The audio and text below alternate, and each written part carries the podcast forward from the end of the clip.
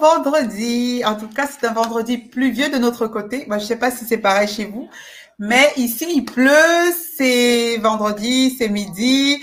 Euh, J'espère que pour ceux qui mangent, en tout cas, je vous souhaite bon appétit. Nous aujourd'hui, on va manger. Euh, on, on, va manger. Euh, J'allais dire quoi? L'emploi, l'employabilité.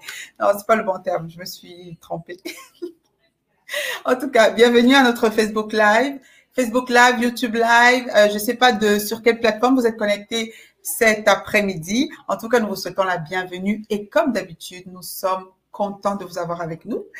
Aujourd'hui, on parle de l'aspect psychologique lié à la recherche d'emploi. Je sais que la semaine passée, vous étiez avec nous. On a parlé de recherche d'emploi. On est vraiment allé creuser les obstacles à l'emploi que vivent euh, certaines familles immigrantes lorsqu'elles arrivent euh, dans notre chère province du Québec. Euh, et c'est des, des, choses qu'on retrouve aussi, quel que soit l'endroit euh, où on se trouve sur la planète. Hein. Une fois qu'on quitte notre pays d'origine et qu'on arrive dans un pays, un temps d'intégration et qui n'est pas toujours facile.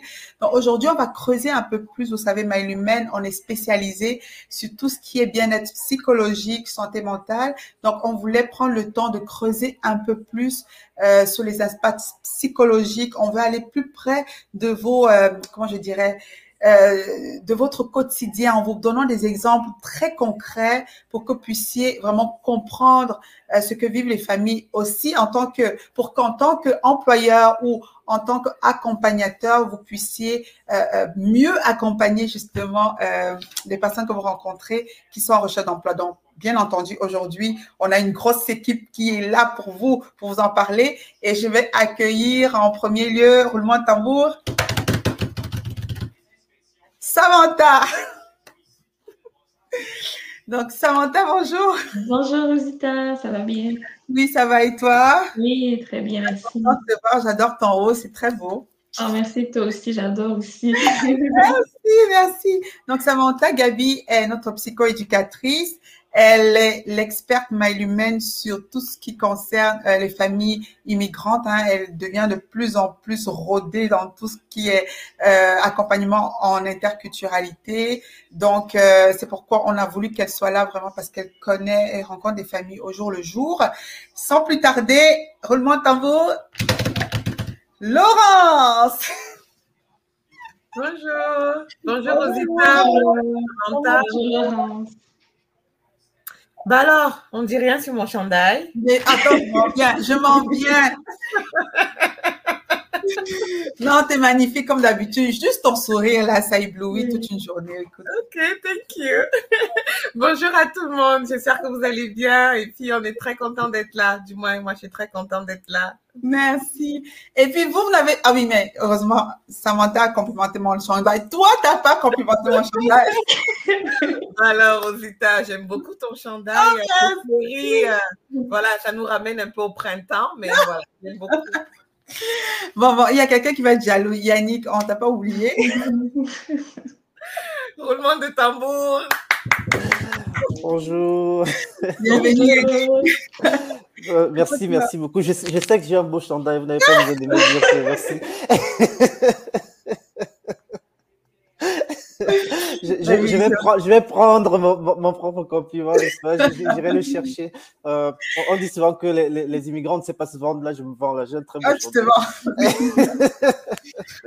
En tout cas, merci Adélaïde. Oh, merci, c'est vraiment gentil. On est content de t'avoir aussi. La prochaine fois, on t'ajoute dans le live. Comme ça, on sera encore plus nombreux. Donc, je ne vais pas tourner autour du pot. OK? On parle d'aspects psychologiques liés à la recherche d'emploi.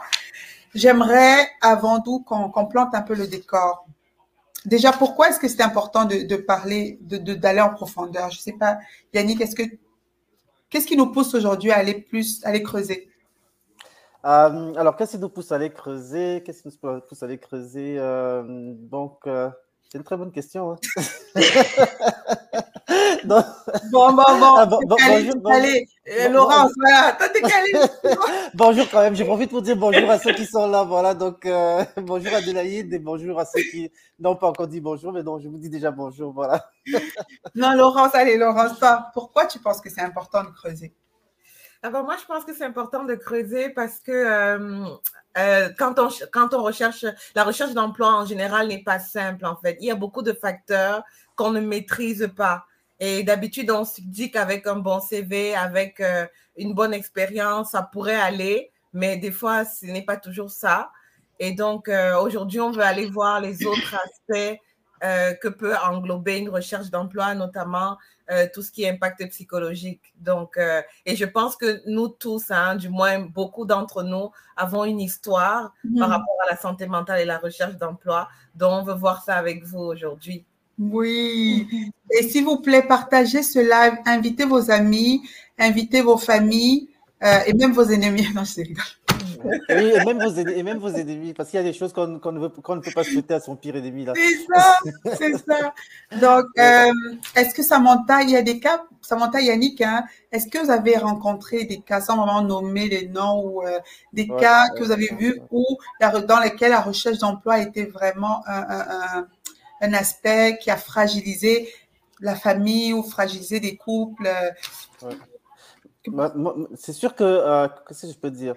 Honnêtement, j'aimerais qu'il, j'aurais aimé qu'il y ait 1000 personnes dans ce live-là pour Oui. qu'il y ait le, le maximum de, de, de- de familles, de, parents, de, personnes qui cherchent, qui- des, des immigrants là, qui sont en, recherche d'emploi. Euh, parce que je me dis toujours que lorsqu'on on immigre, je vois les programmes gouvernementaux qui sont mis en place, et là tu me demandais pourquoi c'est important. Euh, on met l'accent sur la francisation et on met l'accent sur l'employabilité. Mais euh, sauf qu'on oublie que la personne, c'est pas juste un travailleur sur deux pattes.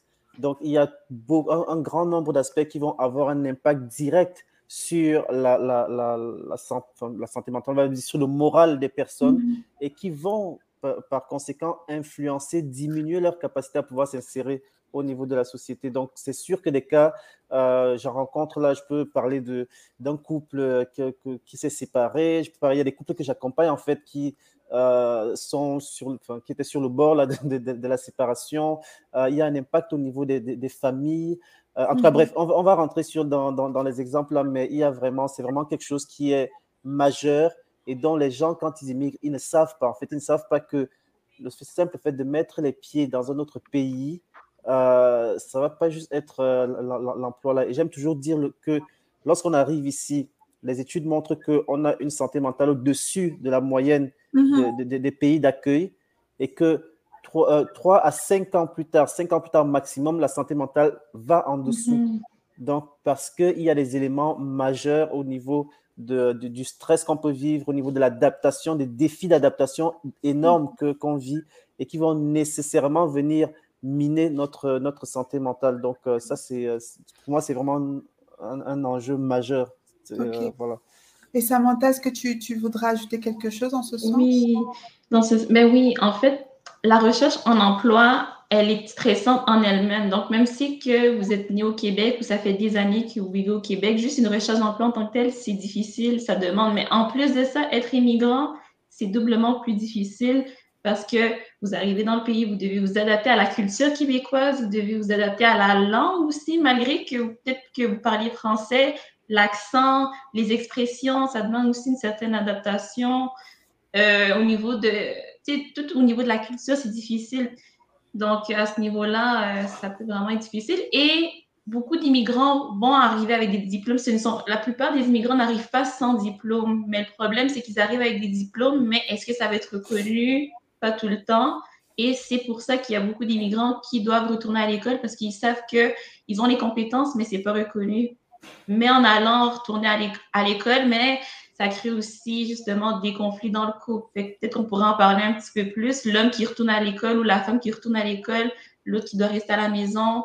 Donc, ça peut créer des conflits dans le couple, puis ça peut avoir un impact sur la dynamique familiale avec le temps. Oui, justement, j'aimerais qu'on creuse parce que quand, justement qu'on qu qu entame la partie d'externe, parce que moi j'entends ça, mais je me dis euh, c'est normal. Donc, on recherche un emploi, c'est difficile, oui, mais à quel point? Je veux dire, pourquoi lié à la santé mentale là? Donnez-moi donnez du jus, ouais. je peux de la viande. ok, je peux parler de. J'ai plein d'exemples là, mais je pourrais parler d'un de, de couple en fait que, que, que j'ai eu qui est arrivé ici. Donc, déjà, quand les gens arrivent ici, ils arrivent avec le schéma de ce qui se vivait euh, au, au, au, pays. Hein. Donc, euh, un couple que j'avais, par exemple, les deux travaillaient là-bas, mais le monsieur, dans, dans les cultures euh, afro, euh, afro là, bon, si je parle celle du Cameroun et Afrique centrale, souvent l'homme est perçu comme le pourvoyeur. Mhm. donc, quand on immigre, on a pris pas mal de comment toutes les économies qu'on avait, peut-être qu'on les a utilisées pour le voyage en lui-même, les billets d'avion, les ceci, les cela. Peut-être qu'on en, a- on en a laissé peut-être un peu au pays, aux parents pour qu'ils puissent vivre et tout. Donc on arrive, on n'en arrive pas nécessairement avec un, avec, euh, euh, je sais pas moi, un 40, 50 000 dollars là de, de réserve pour pouvoir vivre. Du coup, il faut rapidement euh, euh, se remettre, euh, il faut rapidement trouver quelque chose pour être capable de, de vivre en fait. Mhm. Alors, lorsqu'on arrive, par exemple, comme euh, euh, travailleur qualifié dans, dans ces programmes-là, bah, le gouvernement n'a pas un fonds pour vous, là, pour, pour que vous puissiez vivre. Donc, vous devez vous battre rapidement, trouver le logement et puis subvenir à tous ces besoins. Alors, ce que je vois, c'est que les gens arrivent et il y a un choix très clair qui se fait. Bah, qui va au front tout de suite? Oui. donc, qui va au front tout de suite? Euh, On a tendance à voir que c'est souvent les femmes qui vont aller rapidement, qui vont dire bah, Moi, je vais trouver n'importe quoi, là, euh, un ménage ou quoi, quelque chose qui peut au moins faire entrer l'argent. Et puis, et là, le couple s'assoit pour essayer de faire un plan sur comment est-ce que on va pouvoir, euh, on va, on va pouvoir euh, euh, euh, fonctionner. Alors, j'ai un cas, par exemple, où euh, alors, le- la, le- le ma- la femme était enceinte, donc elle ne pouvait pas vraiment aller travailler. Donc, tu, en- tu- tu es arrivé enceinte, euh, du coup, tu ne travaillais pas, donc tu n'auras pas, euh, de, pas de, co- de, de congé parental là pour, euh, ou de maternité, donc il y a- elle n'a pas de revenus. Le monsieur, il est aux études, il a décidé de réétudier aux études, mais en même temps, il, fait, il, accumule, il cumule deux emplois. euh, Parce qu'il faut que l'argent rentre, il faut préparer la layette, il faut s'occuper de la femme, il y a le- la, la- la famille qu'on a laissée au pays. il y a donc là, ça commence à venir un poids énorme, excessif sur lui, sans compter les études qu'il doit faire. Et une femme enceinte, bon, euh, vous savez, hein, les dames, que Non, voilà. pas. Bon, je vais pas rentrer dans le débat, mais disons que voilà, les, les émotions sont parfois instables. Alors, donc on s'est retrouvé dans une situation explosive où c'était tout simplement intenable. Et lui, il était là, il se disait, mais je me bats pour essayer de, de- de- de- d'avoir un emploi qui va nous permettre d'avoir, de- pour, pour étudier, pour avoir un emploi qui va nous permettre de vivre mieux. Euh, je dois aller faire deux boulots où on m'insulte et où on me traite pour quelque chose que je ne suis pas. Imagine, je suis serveur alors que j'étais cadre dans mon pays et puis là, on me parle n'importe comment. Euh, là, les gens me donnent 2 dollars de pourboire. C'est insultant pour moi qui était, qui était cadre. Donc, il, se- il- il a tout, tout ça qui se passe dans sa tête là. Et puis là, il voit encore l'enfant qui va arriver. Il voit euh, ma- madame qui, elle aussi, elle est dans un état où émotionnellement, c'est difficile et tout, compliqué. Ça, c'est un cas. L'autre cas, c'est un couple euh, où, euh, donc là, c'est une personne qui a décidé de retourner euh, aux, aux études et euh, l'autre, le, le mari, a la charge de, des enfants et de, et de, et de, enfin, de s'occuper des enfants. Et lui-même, il travaille. Vous voyez. Donc voilà. Alors, c'est un choix qui est fait, qui est fait de façon concertée et on se décide que bah, les deux, voilà ce qu'on veut faire. Alors, qu'est-ce qui arrive C'est que bah, les études, vous savez, quand tu es en, en période de, de, de, de, de mi-session, tu dois, tu vas faire des, ex- des examens et compagnie et tout, bah, des, des projets à l'école. Dans des projets à l'école, tu vas y aller le samedi, des fois tu vas y aller le dimanche, tu vas passer 8 heures devant ton ordinateur, tu vas passer. bah, L'autre commence à dire, eh, eh, eh, j'ai peut-être signé pour ça, mais là, ça devient trop. Là. Écoute, euh, voilà, fais un peu ta part, fais ci, fais ça. Donc, et là, c'est pareil, une tension euh, énorme dans, dans, dans dans le couple et euh, qui a poussé, enfin, un des couples que, euh, que, que j'ai pu voir, que parmi les couples que j'accompagne, il y en a un qui s'est séparé euh, complètement et pour lesquels il était trop tard pour pouvoir apporter une intervention parce que la situation avait pourri en fait et qu'ils étaient arrivés à un point de, d'extrême tension où ils ne pouvaient même plus se parler.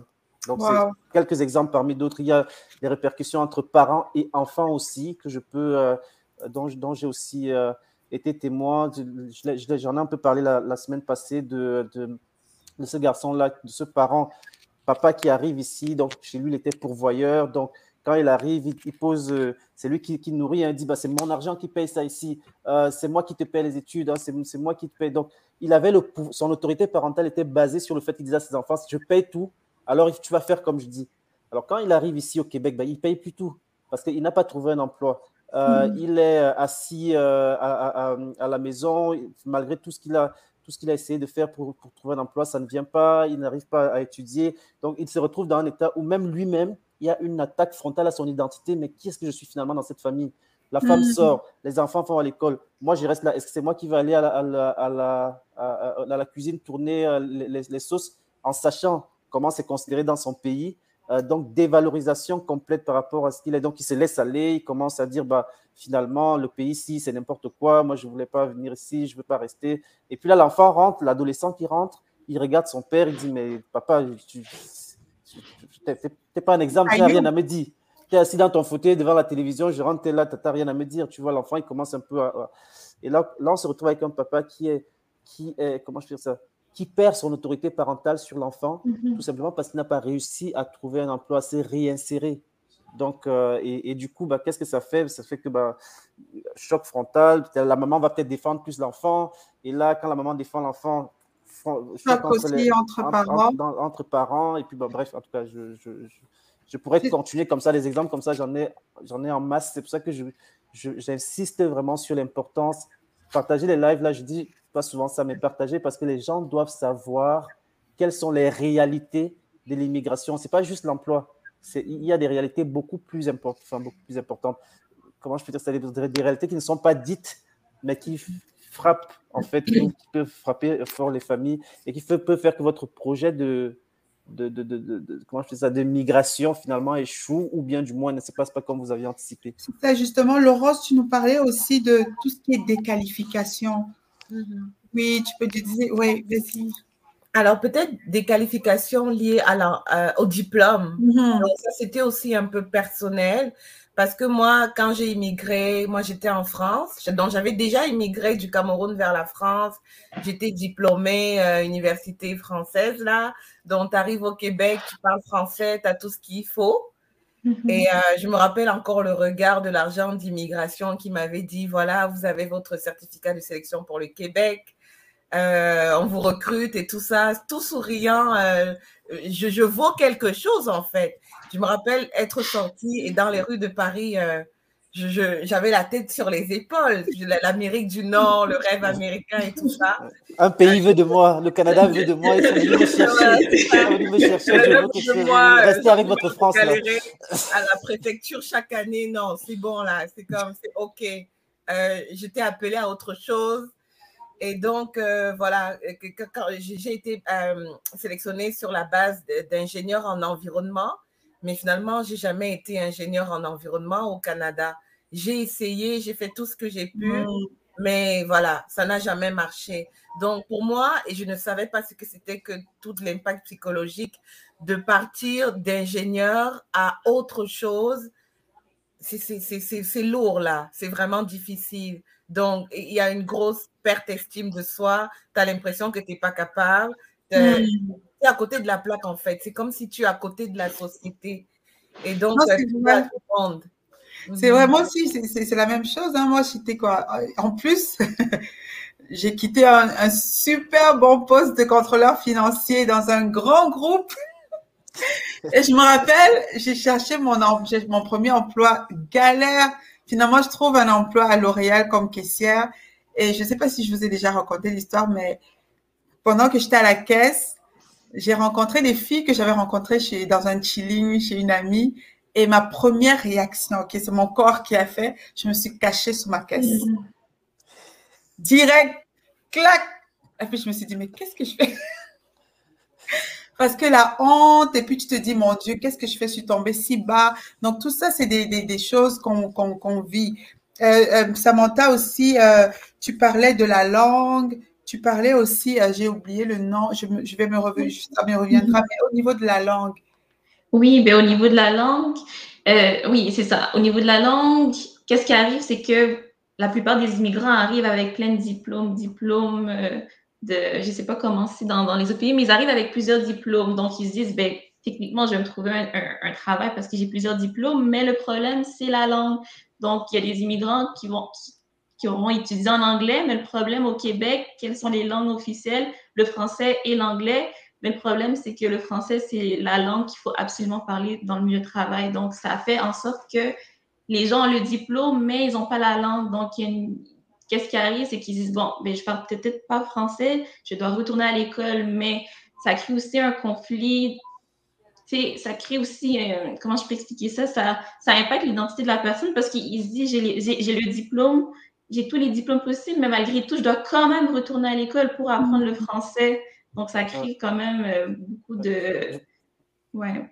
Je, pensais à quelque chose, je, pensais à une image, une image m'est venue. Euh, ceux qui sont avec nous là, donc réagissez, je ne sais pas si vous avez des, euh, des expériences à, à, raconter, des petites choses à nous dire. Des, Moi, ce qui me, ce qui me, l'image qui m'est montée en fait en, écoutant Samantha avec ce qu'on parle, tu vois, tu es en train de vivre cette galère là où tu es, dans, es caissière quelque part et puis les gens au pays, là, ils se disent, mais là, elle est au Canada maintenant, donc ils s'attendent que euh, tu sois, je sais pas moi, si déjà dans l'autre truc, tu étais, euh, je sais pas moi, directrice, ils disent, mais si elle est allée au Canada, c'est pas pour être encore directrice, là, c'est pour être sur-directrice.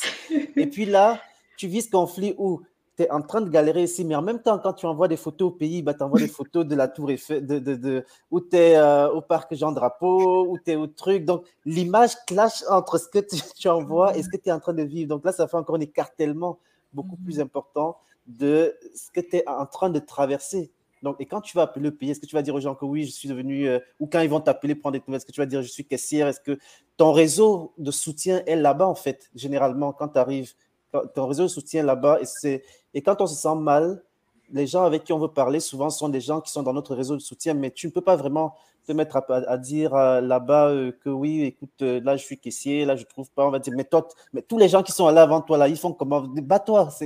Donc tu as cette pression de réussir. J'entends ça, mais j'ai encore envie de me dire, mais c'est normal. Pourquoi ça affecte autant la santé mentale? Je vous pose la question. Bah, c'est une excellente question. C'est une excellente question. Quand tu as des standards que tu n'arrives pas à atteindre, qu'est-ce qui se passe? Je vais te retourner la question. J'en ai pas. ah, Rosita, je peux te donner des exemples. Je te, connais un peu plus, je te connais un peu plus. Là, je peux te donner des. des ne m'oblige pas à te faire sortir là, de, à sortir les dossiers classés. Allez, je vais sortir un. Alors, en tant que maman, hein, le standard de propreté de la maison, hein, quand tu n'atteins pas le standard de propreté avec les enfants, où tu aimerais que les enfants fassent, comment tu te sens? Comme je dis à mon mari, ça m'atteint vraiment psychologiquement. Je, je perds mon sourire. Ce sourire-là, il n'apparaît plus du tout. Je ne focus que sur ce qui ne va pas. Là, je vois tout de travers. Et oui, là, je commence à être euh, impatiente avec les enfants. Ouais.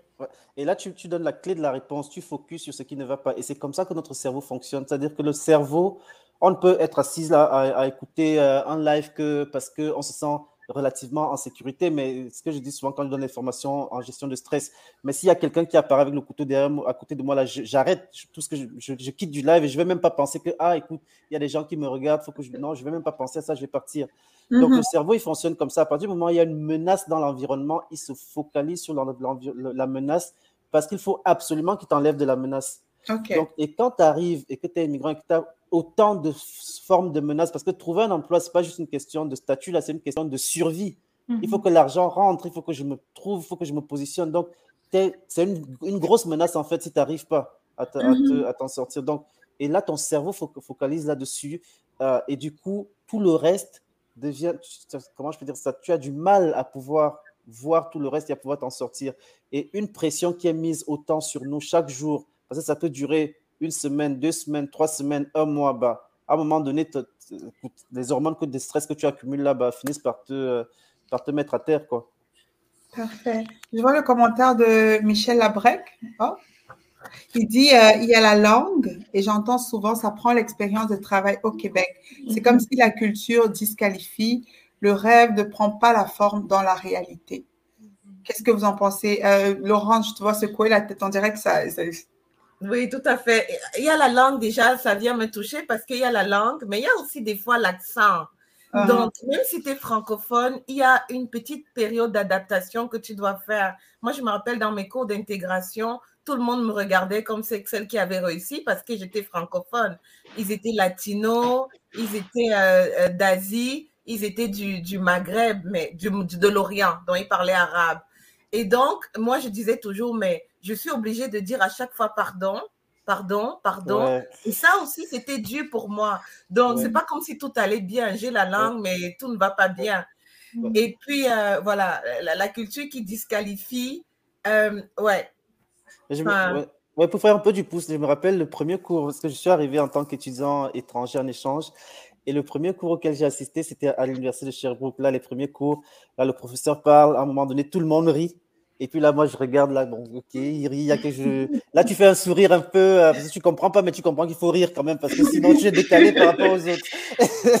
et là, je dis, ah, je, prends mon courage à deux mains, je, tapote mon, mon collègue là qui est assis à côté de moi, je dis, eh, mais qu'est-ce que, le, qu'est-ce que, qu'est-ce que le, prof a dit? Il m'a dit, ah, c'est une joke. Mais je sais pas, ça veut dire quoi, joke Donc là, je suis encore plus bête parce que je comprends.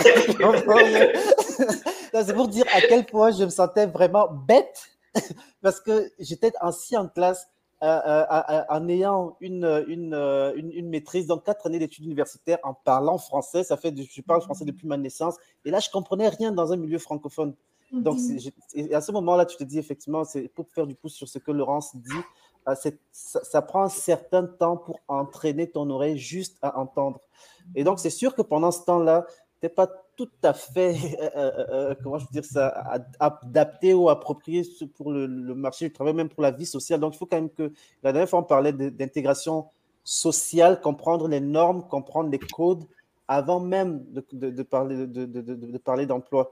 Et un, des enjeux qui joue souvent quand on parle de code, nous qui travaillons avec les familles, justement, dans la clinique psychosociale d'urgence, là, on voit que les, codes au niveau des enfants, sur l'éducation des enfants, sur si, ben, même là, on ne les connaît pas encore. Mhm. Donc, il y a un certain temps d'apprentissage de comment vivre ici. Euh, Myriam dit souvent, c'est comme si je dois réapprendre à zéro. C'est comme si je, dois réapprendre à zéro et que du coup, je me sens incompétent dans plusieurs mhm. domaines où j'ai toujours été compétent. Ok, et du coup, Samantha, donc là, mhm. on dit mon corps est en réaction, il focus sur des, des, choses, ce qui ne va pas. Est-ce que tu as d'autres, euh, tu as d'autres points, c'est-à-dire d'autres réactions euh, comportementales qui mhm. viennent justement avec, euh, je veux dire, le fait que voilà, la recherche d'emploi, c'est difficile et tout. Mais juste le fait de ne pas trouver un emploi, ben, ça crée un sentiment de découragement, ça crée un sentiment de, de, de, désespoir, puis ça crée justement éventuellement de l'isolement. La personne va vouloir s'isoler parce que de façon générale, en tant qu'immigrant, on n'est pas non plus euh, porté à vouloir exprimer nos émotions. Donc, qu'est-ce qu'on va faire? On va juste les garder, les accumuler, les accumuler. Mais qu'est-ce que ça fait quand on accumule trop? Un jour, on explose. Puis comment on explose? Mais ben, ça s'observe par des comportements justement physiques, comportementaux. Mais ben, ça, ça, ça, ça, s'exprime de différentes manières, mais la mm-hmm. manière la plus visible, ben, c'est justement comportemental. Donc, qu'est-ce qu'on va remarquer? Ben, peut-être que la personne va être plus fatiguée, elle va avoir la difficulté à dormir, elle va peut-être faire des crises d'anxiété, elle va peut-être avoir le cœur qui bat plus rapidement, mais elle va pas nécessairement comprendre que c'est en lien avec le fait qu'elle est qu'elle n'a pas de travail. Peut-être qu'il y a des gens qui vont se dire oh, j'ai des problèmes de santé, mais finalement, c'est lié au fait que la personne n'a juste pas trouvé de travail. Donc, il y a ça aussi qu'il faut prendre en compte. Puis c'est ça qui est difficile aussi à la. De, ça, mettons, si la personne vit beaucoup de choses, c'est ça qui est difficile aussi, c'est à qui en parler. Donc, il y a aussi la, peur du jugement. Donc, la personne, encore une fois, elle reste avec tout, tout, tout, mais après, un jour ou l'autre, ça explose. Puis, c'est ça qui fait Puis, des fois, on arrive à l'irréparable ou des fois, c'est ça, je ne veux pas aller dans, dans l'extrême, mais quand la personne, justement, elle vit trop de souffrance, ben, des fois, elle peut faire appel à des, à des, à des, à des chaises qui peuvent lui coûter cher. Mais après, ça dépend de, de chaque personne aussi. Ça dépend de la personnalité de la personne. Ok, parfait. Mais Laurence, euh, excuse-moi Yannick, avant que tu ne tu n'interviennes, je pensais, Laurence, est-ce que toi, tu dans ton parcours, est-ce que tu, tu as senti que c'était quoi les réactions comportementales qui revenaient, qui que tu vivais toi de ton côté?